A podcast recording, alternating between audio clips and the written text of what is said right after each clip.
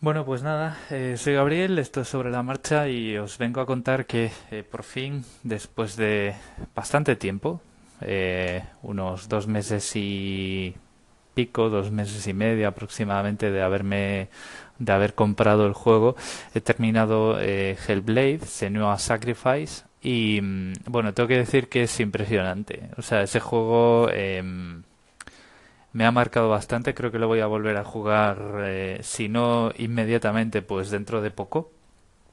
Porque no es muy largo, son ocho horas de juego en total, fallando, ¿vale? O sea, teniendo que repetir alguna parte y demás. Y mm, no es un juego, digamos, que tenga mucha riqueza de escenarios o que haya muchas posibilidades, muchos caminos posibles. O sea, más bien es una especie de em, historia interactiva, ¿vale? Es decir, vale, hay, hay puzzles, hay eh, combates, hay situaciones eh, que requieren pues algo más que ir paseando por un escenario, pero no es un juego al uso y mm, y tiene un documental que es muy recomendable ver una vez que has terminado el juego porque te explica cómo las cosas que has ido haciendo y las cosas que has ido eh, experimentando en el juego, cómo tienen que ver con eh, cuadros de psicosis.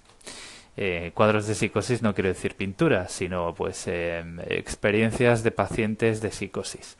No quiero dar ningún detalle porque yo creo que hasta aquí eh, cualquiera que haya leído reseñas del, del, juego de Hellblade, que me parece que está disponible para PlayStation 4 y PC, y no sé si Xbox One, Xbox One, pero diría que sí. De todas formas, esto último no lo he, no lo he comprobado.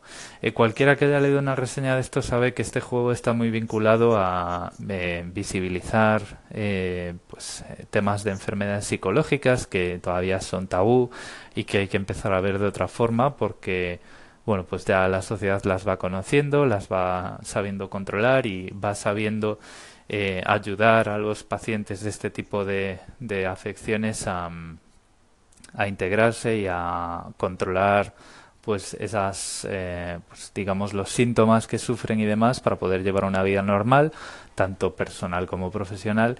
Y entonces pues ya va siendo hora de introducir este tipo de cosas en el día a día de la gente y que esto sea más conocido y que dé menos que dé menos miedo vale en una en una sola palabra y que no se estigmatice pues a la gente que la sufre.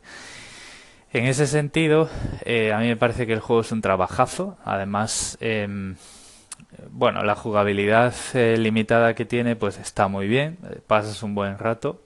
Eh, bueno, pasas un buen rato. Es, es entretenido de jugar. no es una cosa aburrida, digamos.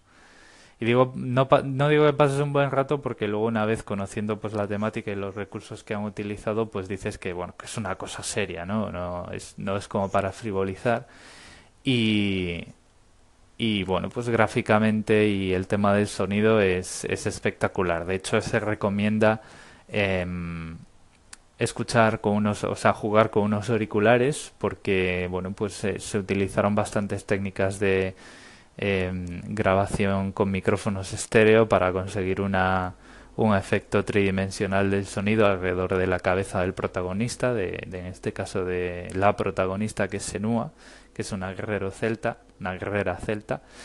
Y, vamos, que no os quiero destripar el juego, pero es, yo creo que es una de mis eh, recomendaciones eh, de videojuegos diferentes, independientes, que os quiero hacer.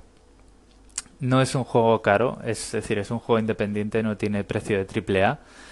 Y, bueno, de vez en cuando yo, por ejemplo, me lo compré un día que el, digamos, tenía una campaña abierta para, si lo comprabas en ese día, todo el beneficio eh, se donaba a mm, fundaciones de apoyo y de, digamos, de tratamiento, de investigación eh, para enfermedades psiquiátricas. Entonces, bueno, pues eh, no sé, a lo mejor si un día de estos me entero de que hay algo parecido o que está rebajado lo que sea, pues os lo comento, pero si no, pues en Steam lo podéis comprar y ya os digo, es una recomendación, yo creo que no os va a dejar indiferentes. Saludo.